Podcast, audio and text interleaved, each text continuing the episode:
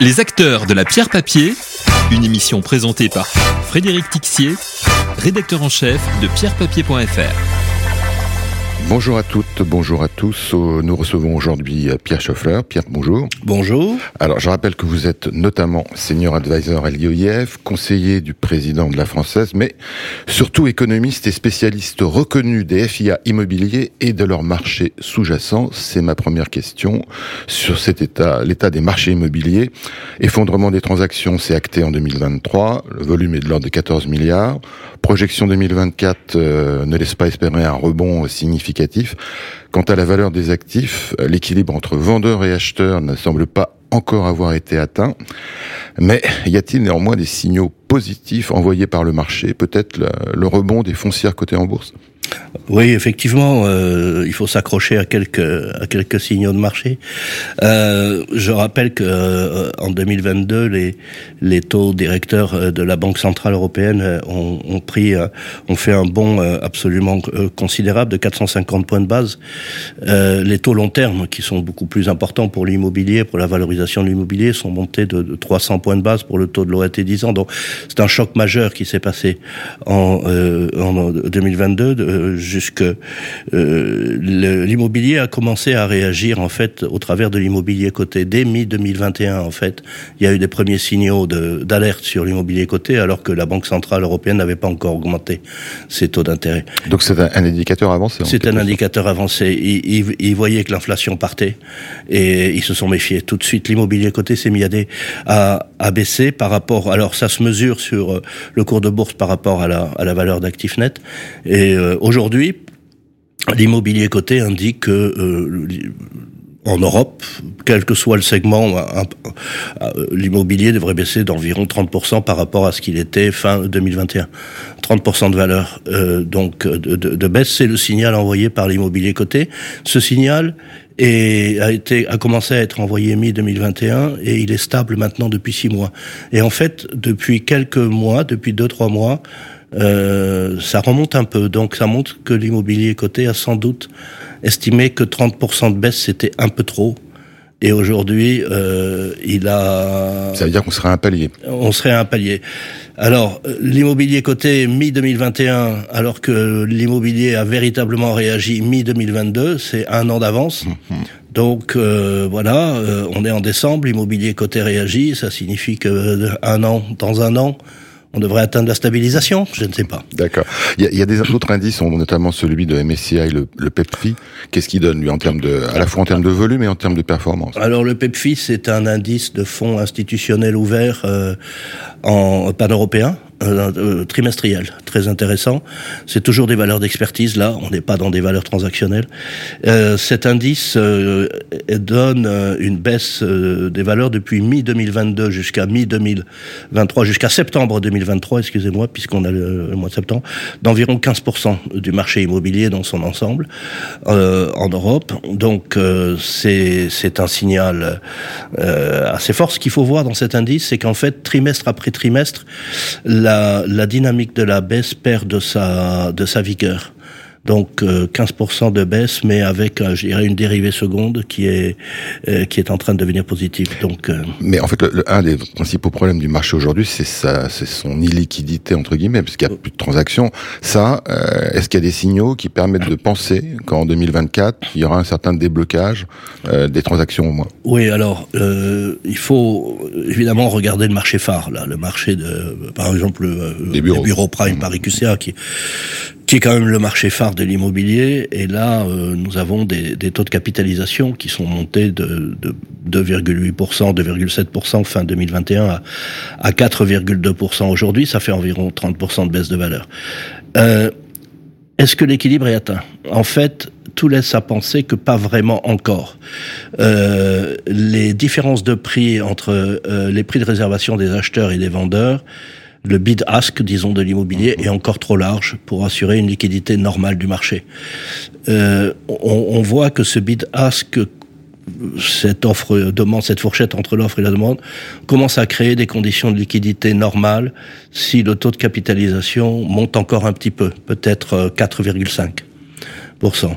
Donc euh, l'équilibre du marché est presque atteint, mais pas tout à fait. Mais peut-être, peut-être qu'on n'est pas loin, parce qu'il y a des transactions qui se font à 4-5, mais pas encore assez nombreuses pour pouvoir juger que le taux de cap est à 4-5. Donc en fait, les bureaux auraient perdu depuis euh, mi-2021, ils auraient perdu quoi 20% 30% Alors, euh, euh, il y a la valeur transactionnelle mhm. qui, qui, correspond à la liquidité.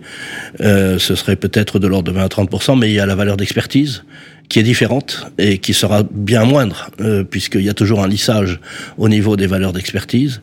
Et là, par exemple, l'indice MSCI semestriel France entière euh, à, à, mi-juin baissé de, de, de l'ordre de 10% sur une année. Donc, en fait, je pense qu'on va finir euh, sur un marché euh, immobilier français en baisse de l'ordre de 10-12% en valeur d'expertise euh, sur l'année 2023. Euh, Alors on va parler justement des valeurs d'expertise avec le sujet des SCPI. Euh, certaines ont acté la baisse de leur patrimoine, ça a été le feuilleton de l'été 2023. Certaines ont surpris le marché en fin d'année en abaissant de nouveau le prix de leur part. On s'attend d'ailleurs à ce que d'autres gestionnaires le fassent d'ici la fin de l'année pour des raisons sur lesquelles on pourra revenir. Mais est-ce que ces baisses, selon vous, sont suffisantes Parce qu'on parle au, au plus de 17%, certaines de moins 10%. Est-ce que ces baisses sont suffisantes? Est-ce qu'elles vont se poursuivre en 2024 alors, jusqu'à présent, on a traité le marché euh, immobilier comme un tout. En fait, c'est beaucoup plus diversifié que ça. Comme vous le savez, il y a des, quantités, je sais, il y a une quantité de segments différents, de géographies différentes, et donc de dynamiques différentes. Et les SCPI, euh, sur les dernières années, se sont spécialisés, en particulier dans des segments tout à fait nouveaux, comme la santé, l'éducation, euh, la logistique. La logistique, elles se sont ouvertes à l'Europe, et donc on peut pas s'attendre à ce que tout agissent de la même façon. On a environ un tiers de la capitalisation euh, des SCPI investis en immobilier d'entreprise, qui a revu donc ses prix à la baisse depuis le début de l'année. Euh, avec un premier jet de d'AEW de, et d'Amundi euh, qui ont euh, corrigé fortement bon, en, en, en, pondérant par la capitalisation disons que la, la baisse est de l'ordre de 13% ce qui fait que l'indice euh, EDEC IEIF qui traque l'ensemble des, des SCPI euh, investis en immobilier d'entreprise pour le moment baisse de 4%.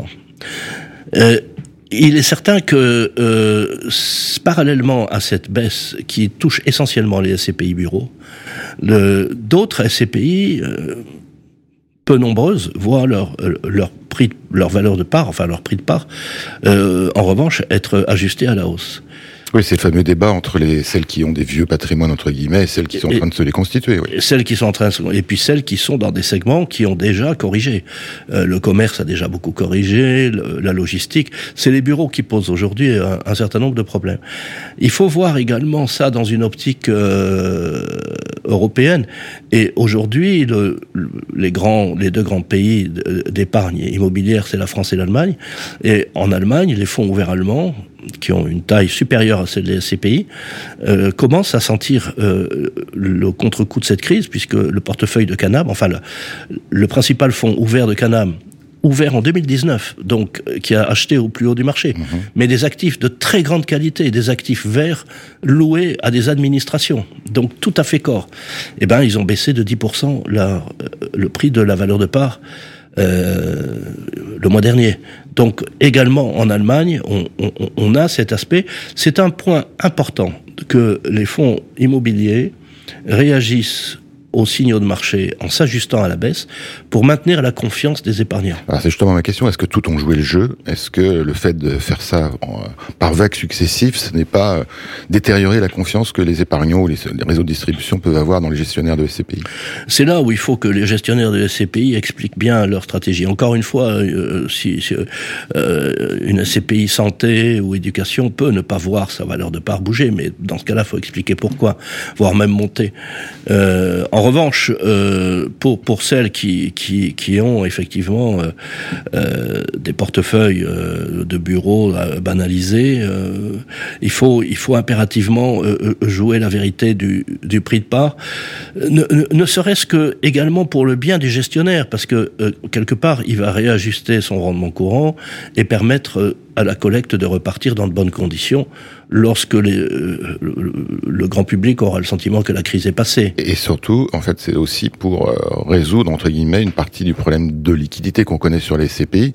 Euh, là, on en est où euh, aujourd'hui en termes de en termes de volume global du marché On est à on est quoi à 3% de... Oui, alors les SCPI sont des instruments très très intéressants parce qu'ils ont développé depuis leur création en 69, 68 euh, une pratique de la gestion de la liquidité qui est assez avancée. Et en fait, il existe des techniques euh, de swing pricing, euh, donc d'ajustement de, la valeur liquidative autour de la valeur de reconstitution à plus ou moins 10%, qui permet de, déjà d'ajuster les, chocs. Mais également, il, y a euh, la possibilité d'avoir un fonds de remboursement par vente d'actifs. Évidemment, il y a un prix à payer parce que la personne, y a vente d'actifs, il y a modification de la structure du portefeuille. Et c'est évidemment pour éliminer l'avantage au premier sortant, euh, ben, la personne qui sort va sortir avec une décote par rapport à la valeur de réalisation dans ce cas-là. Donc il y a tout un tas de techniques dans les SCPI qui ont été mises en place et qui permet euh, d'assurer la liquidité. Le problème principal qu'on a aujourd'hui, c'est les parts en attente de cession, qui sont qui augmente euh, de façon très nette parce que la collecte nette n'est pas suffisante pour euh, avaler ces, ces, parts en attente de cession. Et là, on a aujourd'hui un problème qui est d'une ampleur telle qu'on on, on devrait normalement, on, enfin, on ne peut pas exclure, mais on devrait normalement avoir des CPI qui passent de capital euh, variable à capital fixe, sans doute en début d'année prochaine, de façon à assurer la liquidité. Ça serait un mauvais signal envoyé au marché. Pas forcément. Disons que c'est un mauvais, c'est un mauvais coup pour les épargnants s'ils sortent, s'ils veulent sortir. Personne ne les oblige à sortir. Le problème, euh, évidemment, s'ils vont, s'ils sortent, ils vont sortir. Euh, les acheteurs seront des acteurs, des acheteurs opportunistes. Donc, il y aura une décote importante par rapport à la valeur de réalisation. Donc, votre conseil, c'est plutôt de rester sur les CPI avec euh, un horizon de redressement des marchés immobiliers à l'horizon 2025. Voilà, exactement. Les CPI sont des, sont voilà, la durée de détention moyenne est de 50 ans, donc restez-y. On fera le point l'année prochaine. Pierre Chauffeur, merci beaucoup. Les acteurs de la pierre papier, une émission présentée par Frédéric Tixier, rédacteur en chef de pierrepapier.fr.